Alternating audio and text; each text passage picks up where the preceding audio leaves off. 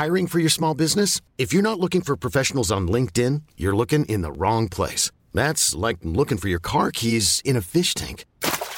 LinkedIn helps you hire professionals you can't find anywhere else, even those who aren't actively searching for a new job but might be open to the perfect role. In a given month, over 70% of LinkedIn users don't even visit other leading job sites. So start looking in the right place. With LinkedIn, you can hire professionals like a professional. Post your free job on linkedin.com slash achieve today.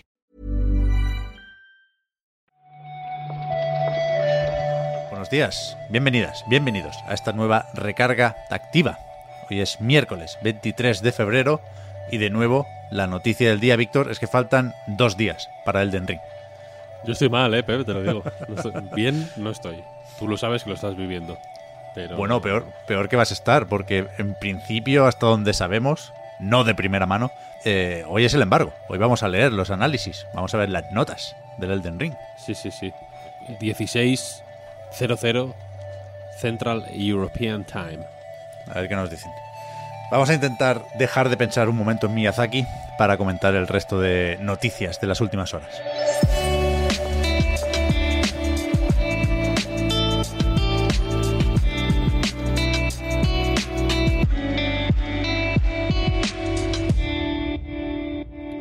Bueno, espérate. ¿El launch trailer lo viste o qué? Que estaba la gente debatiéndose entre comerse o no los posibles spoilers. Pues mira, después de mucho rato, mucho rato, leyendo el Reddit de Elden Ring, claro, había un post que estaba hot, ¿sabes? Así con mucho comentario que era en plan, ¿cómo se atreven a meter tantos spoilers? Y yo pensé, no puede ser. Quiero decir, no pueden meter tantos spoilers, ¿no? Y vi como 15 segundos y lo, y lo quité. En plan, no, puede ser, no puede ser. Son dos minutos y medio y he visto 20 segundos y ya estoy que no, que no sé dónde meterme. A ver, podemos hablarlo esto cuando hayamos probado el Den ¿eh? Porque a mí me cuesta creer que, que sea tan escandaloso lo de los spoilers. Sí entiendo que uno quiera no saber qué localizaciones o qué jefes habrá en el juego, pero yo vi el tráiler y yo qué sé. A ver, Tampoco dudo que haya spoilers como tal, efectivamente. Pero Por eso. habiendo visto solo el Limgrave este y teniendo así como esa imagen del juego, también un poco lo que mola es mm, pues sorprenderse, ¿no? Con lo que va, con lo que va llegando. Esa es mi, mi postura, vaya, más que la de... Totalmente, Me ¿eh? ha Que- arruinado el juego, ¿sabes? que, que- que tiene sentido decidir no ver el tráiler, ¿eh? Y sí hay cositas que nos pueden recordar a otros juegos de From Software que yo no tenía claro que estuvieran en Elden Ring. Pero que al final también hay langostas gigantes, ¿eh? Que esto va de, de pegar unos pocos espadazos. Pero, pero a tope, que os vamos a contar. Ya, ya, ya hablaremos del Elden Ring. Ahora, empezamos con PlayStation VR 2. Siguen desde Sony anunciando cositas relacionadas con este dispositivo de una en una. Ahora hemos visto el, el- el diseño del cacharro, pero seguimos sin precio ni fecha, con lo cual no, no sé cómo podemos transmitir esto o cuánto podemos contar en formato audio, Víctor, en podcast. Poca cosa, eh, pero bueno, en general es verdad que la información va llegando poquito a poco, un poco por goteo. Entiendo que tampoco están en disposición de, de hacer este lanzamiento como si fuera la repanocha, ¿no? Teniendo en cuenta que no hay PlayStation 5 para soportar ¿no? Eh, un lanzamiento mucho más grande y que el interés Claro. por la VR es el que es. Pero todas las noticias que van llegando, por lo menos, yo creo que son muy positivas, ¿no?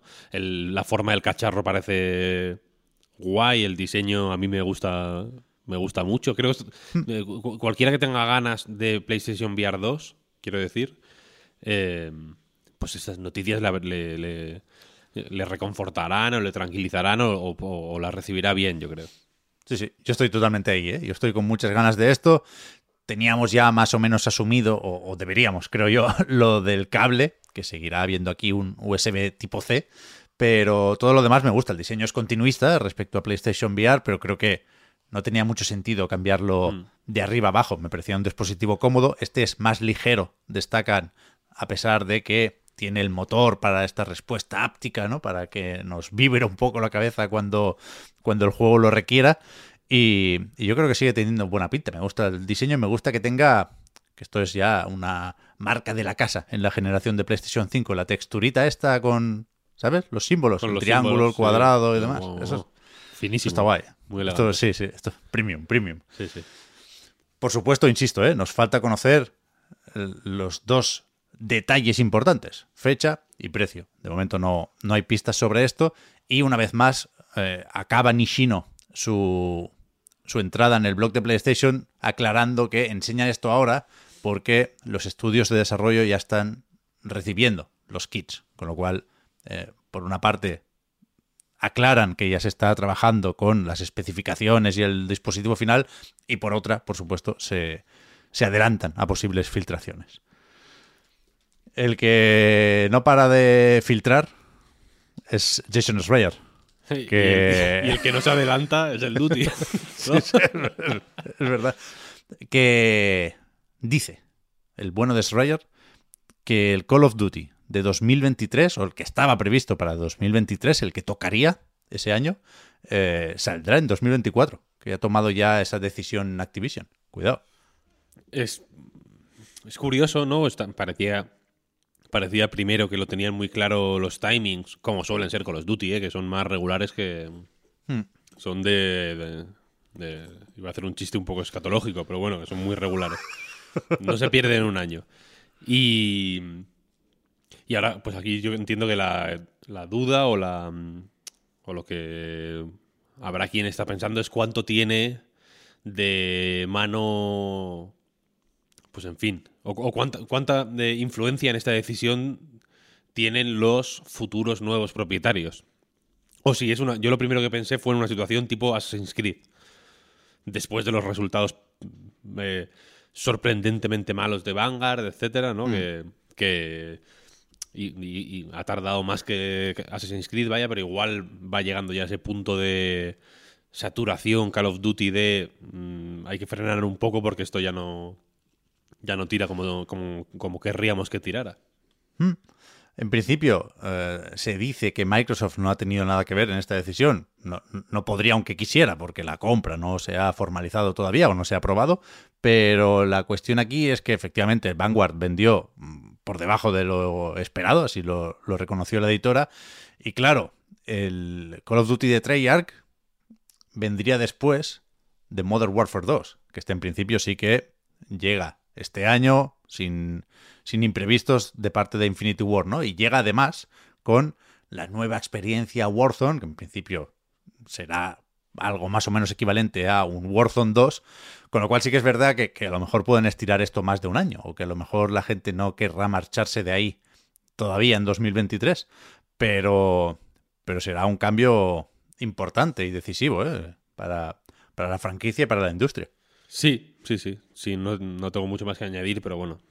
Eh, es cierto que, por un lado, Call of Duty todos los años está en el top 10 de más vendidos del año, en todo, en todo el mundo, en todas las plataformas.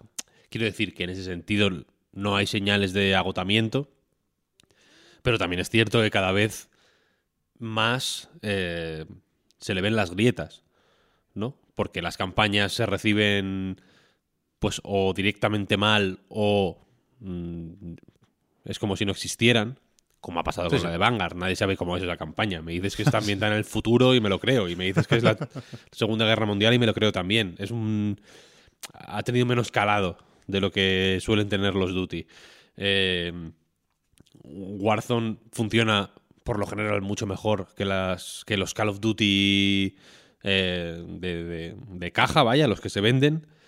Pero la propia Activision también ha reconocido que en el territorio esports, que entiendo que le puede interesar tener cierta, cierta presencia, la cosa no va como les gustaría, como que no terminan de arrancar, no saben cómo, cómo llevar Call of Duty por allí. Así que bueno, eh, es una situación compleja, pero, pero desde luego es un, es un juego que tiene mecha para, para rato, vaya, yo creo. Tú confías en Treyarch, ¿no? Tú eres bastante de Treyarch. Yo soy de Treyarch de toda la vida. De toda la vida. yo, soy, yo soy de Infinity War y gracias. ¿eh? Eh, fíjate, ayer anunciaron Bethesda, hab- hablando de gente que compró Microsoft, que su Bethesda.net Launcher, el launcher para PC, que, que pretendía alejarse un poco de Steam, pues da marcha atrás y anuncian el cierre y la vuelta a Steam, justamente. Sí, el launcher este en- creo que es de este submundo de launchers para PC eh, propietarios de compañías. Posiblemente fuera el más underground, ¿no? Este, este no, lo- este no lo tenía ni Perry. Yo juego aquí al Doom Eternal, ¿eh? No te lo pierdas. Yo jugué Mandaría, aquí, mandaría un código, supongo, ¿eh? yo jugué aquí a Quake Champions. Lo, Fíjate. lo instalé ad hoc para jugar a Quake Champions, precisamente, que en cierto momento solo se podía jugar aquí, vaya. En cuanto se mudó a Steam, me lo bajé en Steam y desinstalé el launcher este y, y- y adiós, muy buenas, vaya. Pero, pero, a ver, a mí me parece buena noticia, la verdad. Todo lo que sea meter sí. todo en Steam, eh, a mí me, me rinde. Sí, sí, sí. En principio no debería ser un- una migración muy traumática, ya digo, en mayo pues se mueve el catálogo, se mueven la mayoría de las partidas. Parece que de momento solo dan problemas los datos guardados de Wolfenstein Youngblood, que bueno, ya serían ganas recuperar esa partida ahora, pero pero tiene sentido, vaya. No, no sé qué les dio hace unos años con lo de sacar cada uno su launcher, pero siempre vimos a Gabe Newell muy poco preocupado en ese sentido.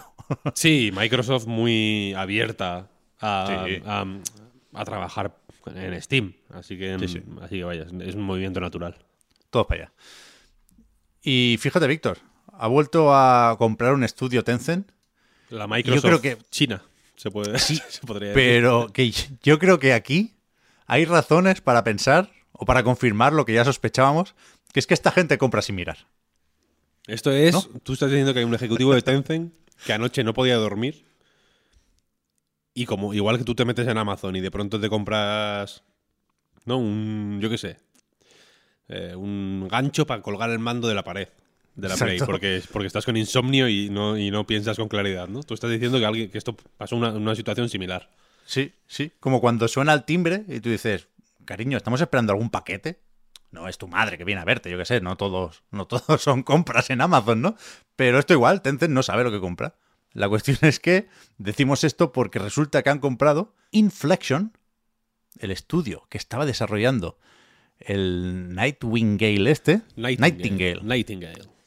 se la han comprado a Improbable, que era una compañía que un mes después de anunciar esto en los Game Awards dijo, oye, que nos, nos quitamos del desarrollo de videojuegos y nos dedicamos al metaverso. Entonces, eh, ahora tienen que cambiar el juego. Va a ser distinto.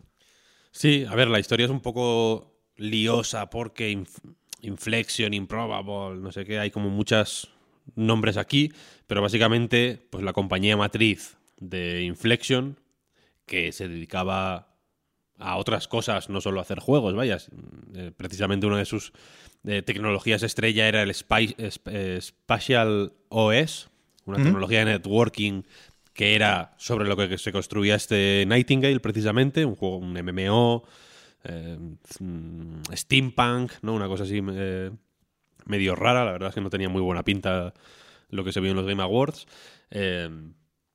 Ha vendido su parte del estudio a Tencent, que va, que, que va a ser la que se encarga ahora de financiar y publicar el juego, porque efectivamente se pasan al metaverso. Mientras tanto, claro, el Spatial OS está fuera de la ecuación ya, no lo usará Nightingale, entonces el juego que iba a ser un, em- un- un MMO, vaya, tan masivo como, como po- podáis imaginar, el estudio ha dicho que, claro, sin esta tecnología será un, eh, una experiencia más íntima para un jugador o un pequeño grupo de jugadores. Mm, O sea que la cosa cambia, eh, la, la escala eh, va para abajo dramáticamente, parece. Y, y aquí, claro, la duda que queda o el... O, en fin, lo, lo que esperamos que se despeje cuando el humo de la compraventa eh, ¿no? Eh, se vaya es que saca Tencent de esta compra tan rara, porque no es un juego que tenga una expectativa enorme. Cuando era un MMO, pues bueno, los MMOs siempre tienen esta. est- siempre se les da este beneficio de la duda de, joder, si lo peta, ¿sabes? Va a ser una revolución. El nuevo WoW va a ser, va a dar pastas puertas, va a ser una, ¿no? Un fenómeno de masas. Ahora, pues la cosa está un poco más ahí en el aire. El estudio es a ver, es, mm, no, iba a decir que es tocho, pero no es que sea tocho, pero tiene cierta caché de pues estar formado por gente que viene de Bioware, hmm. mm, con cierta gente con cierta solera, ¿no? Eh, pero, pero mm, lo comentábamos antes que es que realmente es como que ganan con esto, ¿no? A no ser, o sea, tener más, pero no no sé, no sé cuál es el endgame aquí, ¿sabes?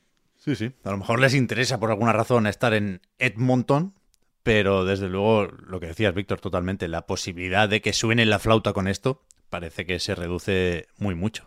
Pero bueno, ellos sabrán, ¿eh? A lo mejor han visto algo en esta estética medio victoriana con portales y gigantes. El peor juego de los Game Awards, que ya es decir, ¿eh? me cago en Dios. No, no, no. Lo siento si a alguien le, le atrajo. Eh, pero, eh, pero es que es un pastiche que no tiene, no tiene sentido.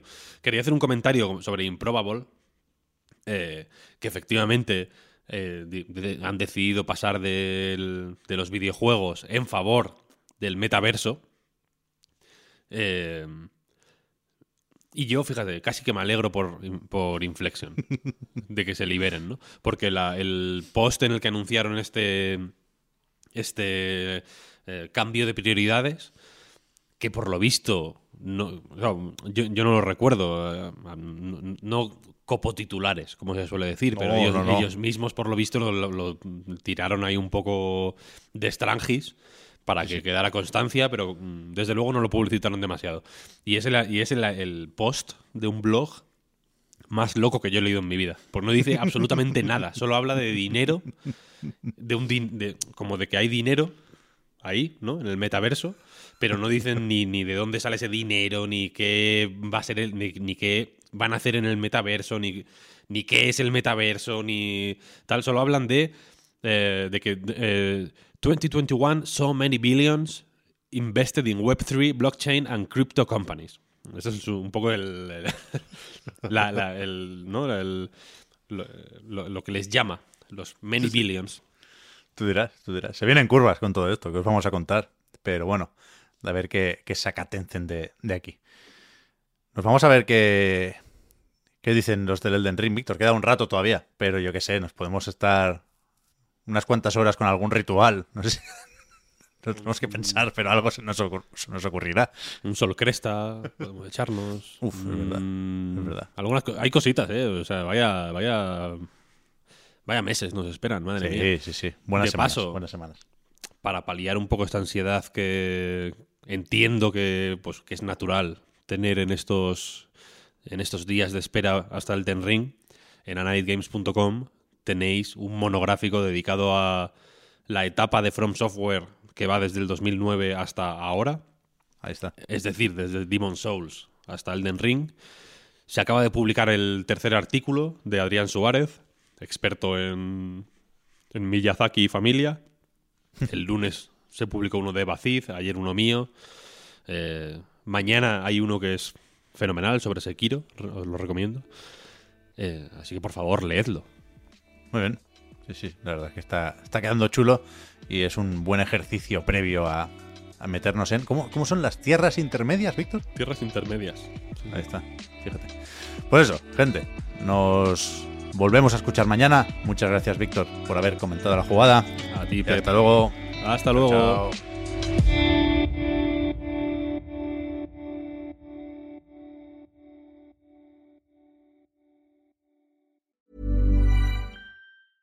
Hiring for your small business? If you're not looking for professionals on LinkedIn, you're looking in the wrong place. That's like looking for your car keys in a fish tank.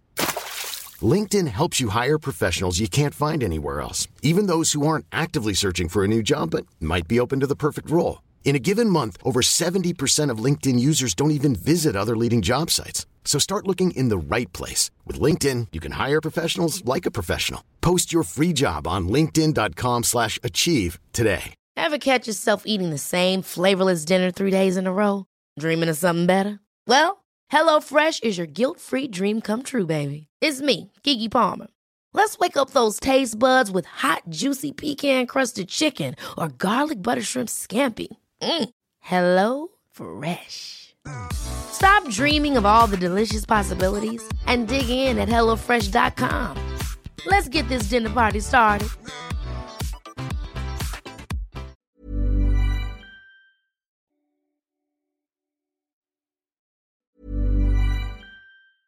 Ever catch yourself eating the same flavorless dinner three days in a row? Dreaming of something better? Well, HelloFresh is your guilt-free dream come true, baby. It's me, Kiki Palmer. Let's wake up those taste buds with hot, juicy pecan-crusted chicken or garlic butter shrimp scampi. Mm. Hello Fresh. Stop dreaming of all the delicious possibilities and dig in at HelloFresh.com. Let's get this dinner party started.